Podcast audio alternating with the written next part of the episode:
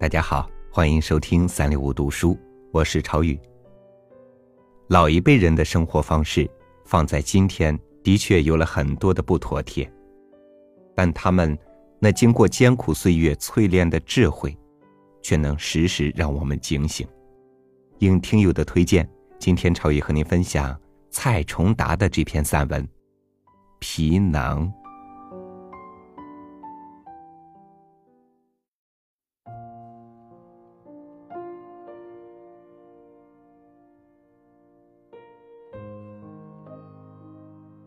我那个活到九十九岁的阿泰，我外婆的母亲，是个很牛的人。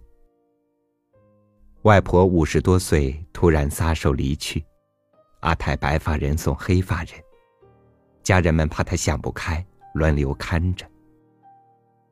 他却不知道哪里来的一股愤怒，嘴里骂骂咧咧，一个人跑来跑去，一会儿。掀开棺材，看看外婆的样子；一会儿到厨房看看那祭祀的贡品做的如何。走到大厅，听见有人杀一只鸡，没割中动脉，那只鸡撒着血到处跳。阿泰小跑出来，一把抓住那只鸡，狠狠的往地上一摔，鸡挣扎了一下，终于停歇了。这不结了。别让这肉体再折磨他的魂灵。阿泰不是个文化人，但是个神婆，所以讲话偶尔文绉绉的。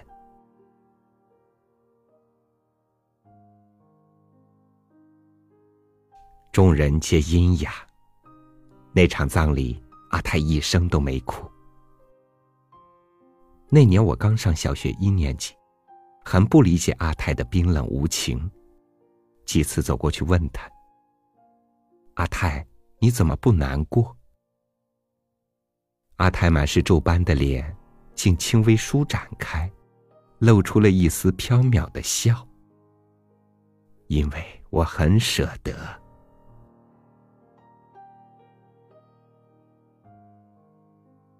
这句话在我后来的生活中常听到。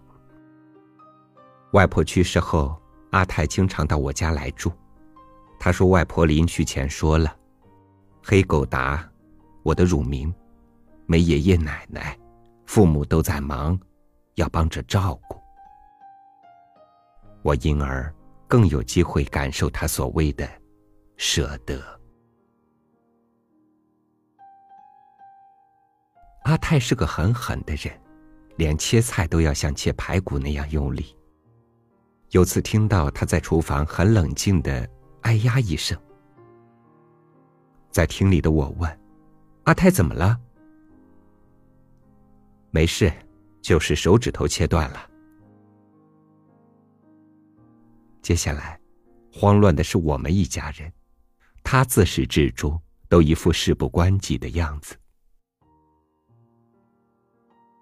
病房里，大夫正在帮阿泰缝合手指头。母亲在病房外的长椅上和我讲阿泰的故事。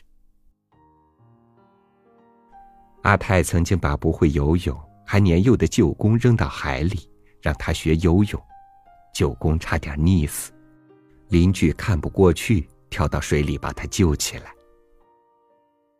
没过几天，邻居又看阿泰把舅公扔到水里，所有邻居都骂他没良心。他冷冷的说。肉体就是拿来用的，不是拿来伺候的。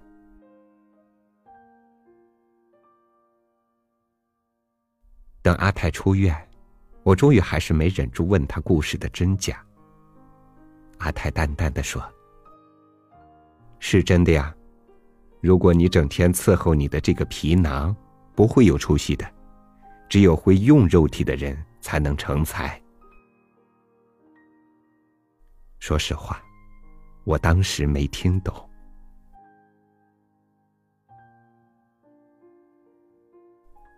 我总觉得阿泰像块石头，坚硬到什么都伤不了。然而，我还是看到阿泰哭了。那是他九十二岁的时候，一次他攀到屋顶要补一个窟窿，一不小心摔下来了，躺在家里动不了。我去探望他，他远远就听到了，还没开门，他就哭着喊：“我的乖曾孙，阿泰动不了了，阿泰被困住了。”虽然第二周他就倔强的想下地走路，然而没走几步又摔倒了。他哭着叮嘱我，要常过来看他。从此，他每天依靠一把椅子的支撑，慢慢挪到门口，坐在那儿，一整天等我。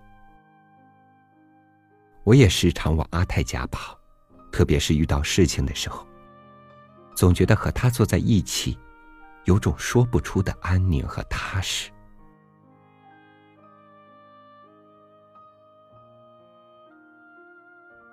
后来我上大学了，再后来到外地工作，见他分外少了。然而每次遇到挫折，我总是请假往老家跑。一个重要的事情，就是去和阿泰做一个下午。虽然我说的苦恼，他不一定听得懂，甚至不一定听得到，他已经耳背了。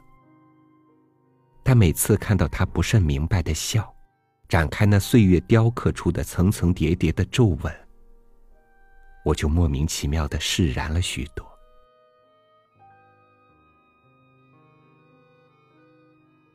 直到阿泰去世，是在很平常的一个早上，母亲打电话说阿泰走了，然后，两边的我们抱着电话一起哭。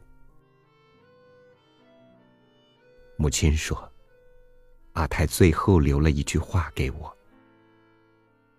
黑狗达不准哭，死不就是脚一蹬的事情吗？要是诚心想念我，我自然会来看你。因为从此之后，我已经没有皮囊这个包袱，来去多方便。’”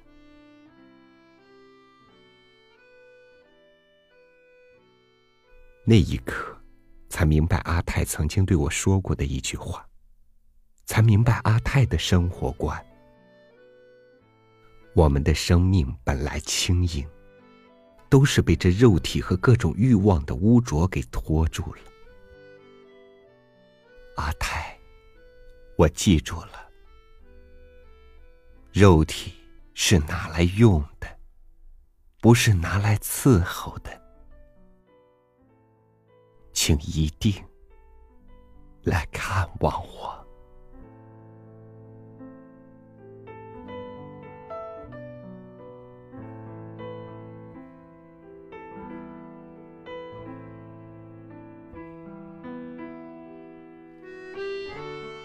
细细想来，我们有多少的烦恼是因为舍不得放下呢？可能是习惯了那种拥有的充实感，或者说所谓的安全感。才让我们看不清行囊里背负的东西对我们的真正意义，从而最终失去了生命原本的轻盈吧。感谢您收听今天我和您分享的文章，欢迎关注微信公众号“三六五读书”，欣赏更多精彩图文。我是超宇，明天见。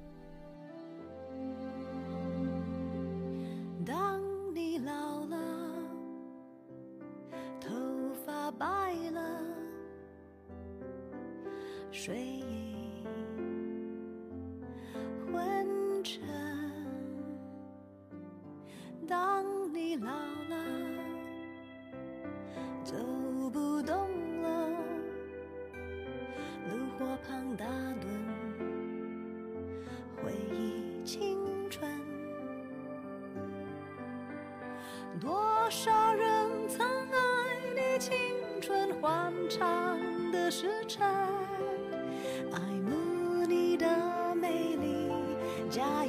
真心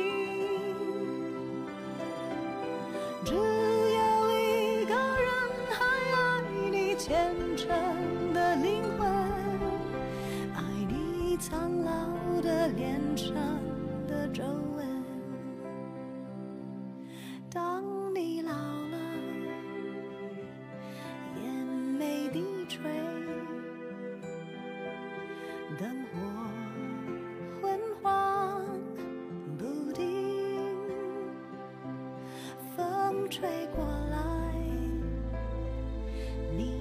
消息。这就是我心里的歌。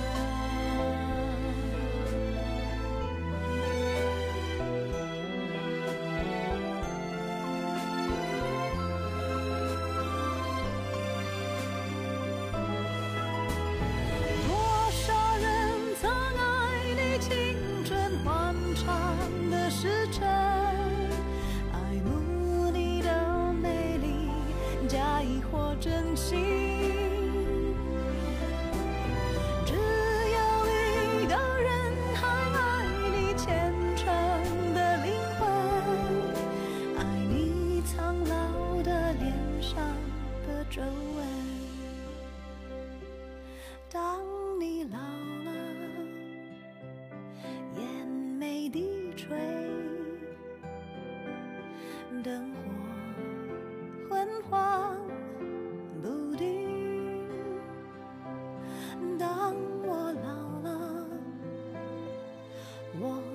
see